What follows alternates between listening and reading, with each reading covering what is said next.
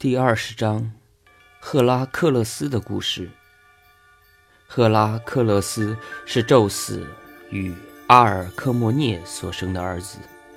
阿尔科莫涅是博尔修斯的孙女，底比斯国王安菲特律翁的妻子。安菲特律翁也是博尔修斯的孙子，是泰林斯国王，但后来离开了那个城市。移居底比斯。宙斯之妻赫拉痛恨阿尔克莫涅当了丈夫的情妇，当然，她对赫拉克勒斯也很记恨，因为宙斯向诸神预言，他的这位儿子前途无量，将来大有作为。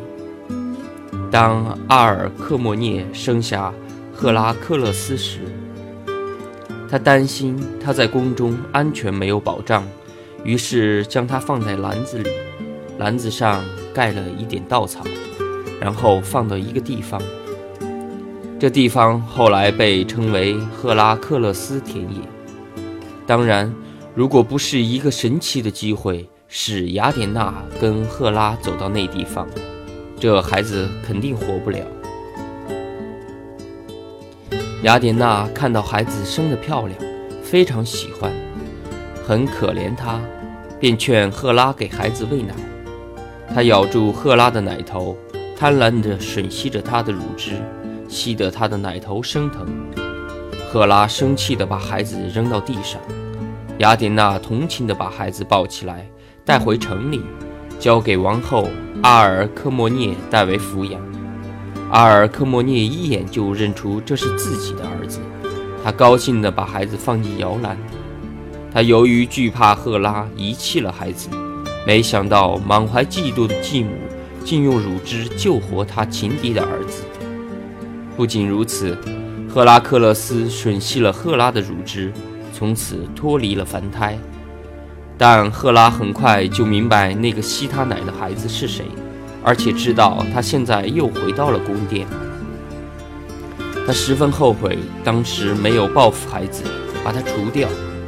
随即，他派出两条可怕的毒蛇，爬进宫殿里去杀害孩子。深夜，孩子沉浸在甜蜜的酣睡中，熟睡的女佣和母亲都没有发现，两条毒蛇从敞开的门里游了进来。他们爬上孩子的摇篮，缠住孩子的脖子。孩子大叫一声，醒了过来。他抬起头，四面张望，只是感到脖子被缠得难受。这时，他显示了神的力量，两手各抓住一条蛇，使劲一捏，竟把两条蛇捏死了。阿尔克莫涅被孩子的叫声惊醒，他赤着脚奔了出来。大喊救命！但他发现这两条大蛇已经死在孩子的手上。迪比斯王室的贵族听到呼救，都全副武装地拥进内室。国王安菲特律翁疼爱孩子，把他看作宙斯赐予的礼物。这时，他手持宝剑跑来。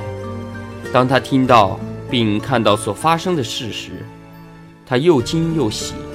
为儿子的神力而感到自豪，他把这件事看作一个预兆，派人找来迪比斯的盲人占卜者提瑞西俄斯。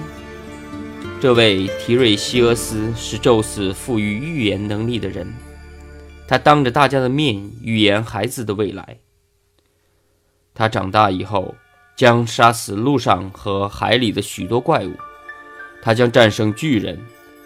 在他历经艰险后，他将享有神们的永久生命，并赢得青春女神赫伯的爱情。